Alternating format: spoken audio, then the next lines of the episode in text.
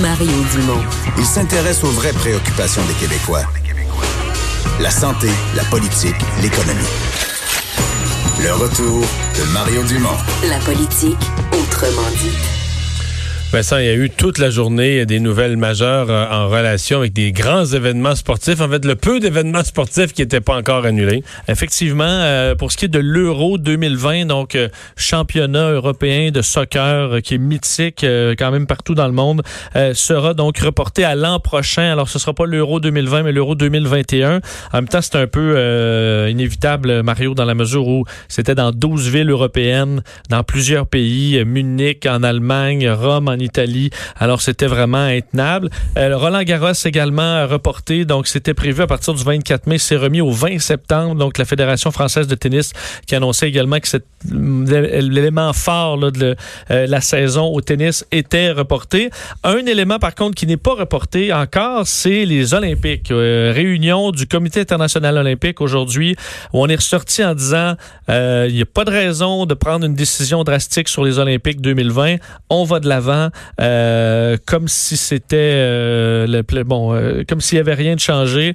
on dit toute spéculation à ce moment ne serait que contre-productive. Alors on va de l'avant. Ça paraît quand même de moins en moins possible qu'on ait de l'avant, alors que le parce que là on devrait être dans les qualifications là, là. Exact. On dit qu'on va s'ajuster là avec les qualifications. Alors il y en a plusieurs dans le monde et qu'on va travailler avec toutes les associations sportives pour replacer tout ça. Alors que un des vice-présidents du comité olympique japonais annonçait dans les dernières heures qu'il est atteint du coronavirus. Euh, Kozo Tashima, un des deux vice-présidents du comité olympique japonais, qui a été déclaré positif à la COVID-19. Alors, on dit que euh, aujourd'hui, mes résultats de test du nouveau coronavirus se sont révélés positifs. Alors, évidemment, il y a une inquiétude. Alors, est-ce qu'il a contaminé d'autres gens? Alors qu'on annonçait également une réduction des cérémonies entourant la flamme olympique. Il n'y aura pas de public. On fait ça vraiment plus, euh, plus simplement.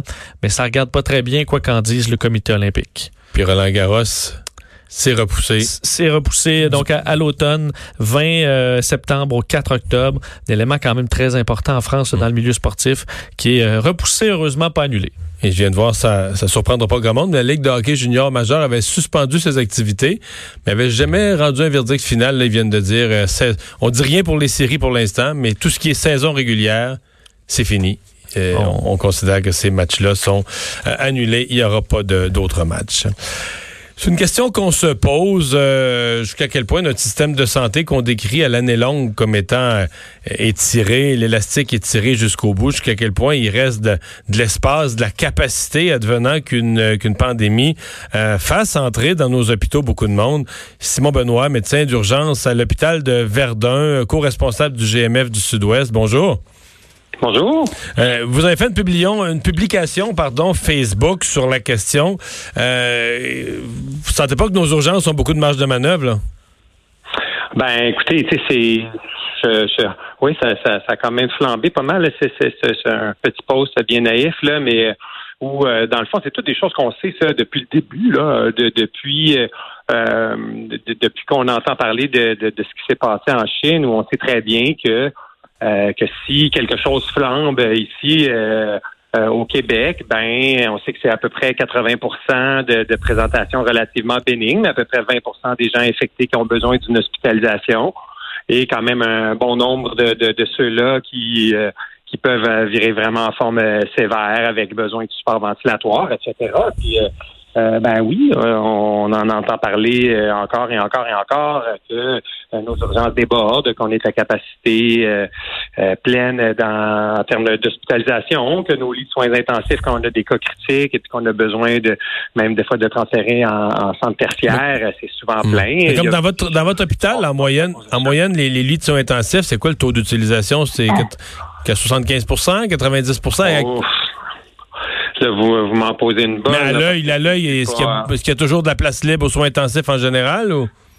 Euh, habituellement, hein, les soins intensifs, de façon générale, c'est c'est pas mal tout le temps plein euh, ou dans le fond, hein, parce que c'est des fois des patients en guillemets qui traînent aux soins intensifs parce que pour, ils peuvent avoir un congé des soins intensifs, mais après il faut les envoyer sur les étages. Il faut qu'il y ait des lits qui se libèrent ailleurs. Ah oui, s'il n'y a pas d'autres lits ailleurs, il reste, il reste là. Mais ce qui est sûr, c'est que si on arrive, même en nombre de, de, respirateurs, euh, c'est quand même limité. Là, euh, en ce moment, les hôpitaux euh, sont, en train de se revirer de bord pour revoir toute la configuration des hôpitaux. On est, on est, on est à l'avance. Là, puis justement, là, je sors d'une réunion à Verdun où on est en train de voir comment on va pouvoir euh, fermer, disons, tel étage pour agrandir les soins intensifs, pour avoir une salle qui est dédiée au cas respiratoire de, de coronavirus à l'urgence, pour pouvoir avoir une sortie directe à l'extérieur dans une ambulance pour transférer les patients sans passer un cas infecté, intubé dans toute l'urgence, etc. Tous ces scénarios-là sont, euh, sont en train d'être vus euh, un petit peu partout. C'est, moi quand j'écoute les nouvelles et que euh, je trouve qu'en ce moment, les, le discours de notre gouvernement, le discours de, de la santé publique est, est, vraiment très clair, hein, avec des directives très euh, très claires, mais euh, je trouve qu'on peut mettre un gros accent supplémentaire sur la, la, notion de responsabilité citoyenne. on peut dire des choses, dire des choses, donner des recommandations, mais après, là, c'est la responsabilité citoyenne de dire on ferme les écoles, on ferme les restaurants, on ferme les lieux publics, les montagnes de ski, etc. C'est bien beau. Mais après ça, les gens, là, quand ils arrivent à la maison, là, il faut qu'ils comprennent l'importance de la distanciation sociale, l'importance de dire que on reste dans la maison le plus possible, à moins qu'il y ait quelque chose d'important. C'est pas le temps d'aller dans un party où il va y avoir 30 personnes c'est pas le temps de, euh, de, d'avoir une réception pour un mariage, c'est pas le temps de il faut, hmm. faut euh, faut voir que euh, que, que là, c'est pas comme des parents qui s'adressent à des enfants et qui leur disent quoi faire. Il faut que les gens, en guillemets, se, prennent conscience et prennent conscience de moi, là, la pesée de mes actions à moi. Chaque personne infectée est à risque d'en infecter hmm. plusieurs autres. Euh, et euh, l'espèce d'inquiétude, hein, parce que c'est sûr, le, problème numéro un qu'on a en ce moment, là, en jour d'aujourd'hui, dans les urgences, euh, c'est pas gérer les cas de, de, coronavirus. Là, on n'en a pas tant que ça à, gérer là, là, en ce moment. Ce qu'on a à gérer beaucoup, c'est l'inquiétude, l'anxiété des gens, les attaques de panique, les, les, les Ah oui, vous avez dit ça à l'urgence, là? Ah ben là, en, ce moment, en ce moment, c'est beaucoup ça. On y a beaucoup de rassurance à faire devant les gens qui sont pas capables d'avoir la ligne au 877, qui sont pas capables d'avoir la ligne au 811, qui sont pas capables d'avoir accès aux cliniques de dépistage. Ces gens-là sont un peu pris de panique, puis pouf, ils se présentent à l'urgence. Mmh. Mmh. Euh, puis je veux dire, tu sais, faut pas en vouloir à, ces gens-là. Là. Il y a, mais euh, de façon générale, si on a euh, une infection respiratoire, un tableau respiratoire mineur, quand même que ça prend quelques jours pour avoir un dépistage COVID. Là. Puis c'est sûr que dans un monde idéal, on l'aurait tout de suite. On a affaire avec toutes sortes de situations qui sont pas idéales en ce moment. Mais en attendant d'avoir un rendez-vous, l'important, c'est de rester mhm. à la maison, de désinfecter nos surfaces, d'avoir une distanciation sociale. Et euh, je veux dire, même si on l'avait en jour d'aujourd'hui, le dépistage, puis même si le dépistage est positif, ça va être la même recommandation. Donc, on change pas la conduite. Qui est important, c'est que les gens s'encabanent en ce moment. Mhm. Euh, est-ce que vous pensez sur euh, l'imprudence de certains, est-ce que vous pensez qu'on a un petit peu banalisé la gravité de la maladie pour les gens qui sont pas des aînés, les 70 ans et moins? Euh, parce que il y a quelques minutes, je parlais avec un jeune homme québécois qui travaille travaille depuis longtemps en France. Là, il veut revenir, il a, perdu son emploi avec à cause du, de, de la COVID. Mais il dit que ce qui a changé dans les dernières heures, il dit les Français plus jeunes ont pris conscience, entendent parler aux soins intensifs, que oui, c'est sûr que les aînés sont frappés plus dur, puis aux soins intensifs, il y a beaucoup d'aînés. Mais entendre parler de plein de cas de gens qui ne sont pas des aînés, qui ont 40 euh, ans, 50 ans, et qui se retrouvent aux soins intensifs et qu'il y a comme une prise de conscience de la gravité du virus que, oui, en pourcentage, il frappe plus fort si vous avez 80 ans, mais il exclut pas les autres. Si le virus se promène euh, librement dans la société, il va, il va amener beaucoup de gens aux soins intensifs. Tout à fait. Tout à fait. C'est des questions de statistiques. On roule des dés. Euh, si on est un plus jeune, sans comorbidité, hein, qu'on n'est pas un grand asthmatique ou quelqu'un qui est immunosupprimé, là, un jeune en bonne santé, euh, sportif, ben, il y a moins de chances que les autres, mais il n'est pas il est pas euh, il pas complètement immunisé. Et puis euh, oui, oui, tout à fait. Là, quand on regarde qu'est-ce qui s'est passé en Italie, qu'est-ce qui s'est passé en Chine, euh, il y a plein de jeunes en très bonne santé qui ont eu des infections sévères. Mhm. Et ouais, et ça on le, on le dit assez peu. Mais on va voir comment les, choses évoluent. Vos, vos messages sont clairs. On va espérer. Parce que là, on nous dit, on a dit du côté de la ministre de la Santé est en train de libérer des lits, en éliminant des, des chirurgies électives, etc. Le sentez-vous sur le terrain, ça, l'opération pour libérer de la place dans le système de santé? Mais en ce moment, oui, tout à fait. Toutes les cliniques de médecine spécialisée ou de médecine familiale, tout ce qui est non urgent, des pap tests, des ABCDR chez les enfants, bref, tout, tout ce qui est examen de routine, dépistage, etc., euh, ou des examens, euh, bref, tout ce qui n'est pas urgent, tout ce qui est électif est, est complètement annulé. Euh, que ça soit en première ligne, dans les cliniques, dans les GMF, où il y a des médecins spécialistes qui sont là, on veut voir traîner aucun patient dans les salles d'attente. On veut pas, on veut éliminer tout rassemblement, tout regroupement de patients.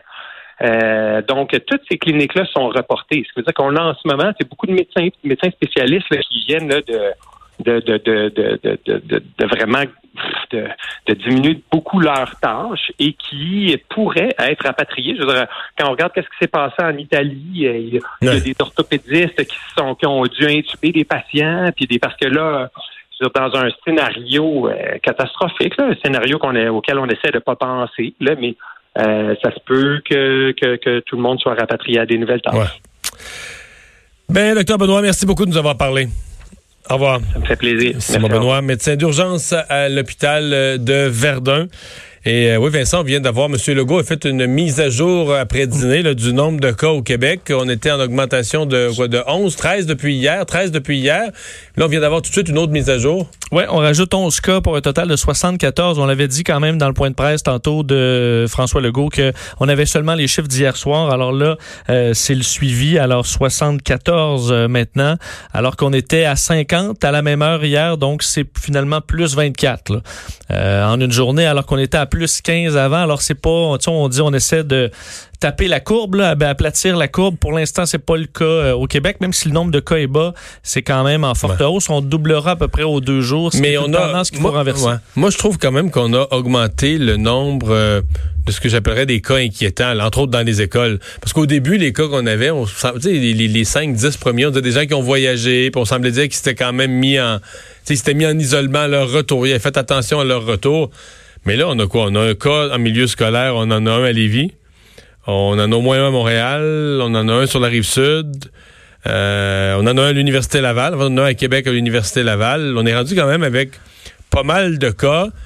Puis là, quand on parle milieu scolaire, là, là on- c'est du monde. Là. Ça peut aller très vite. Là, on parlait de certains qui ont suivi des cours à l'Université Laval. C'est des cours quand même où il y a plusieurs personnes présentes. Et dans le cas de l'Université Laval, j'ai vu que c'est quelqu'un qui cherchait un stage.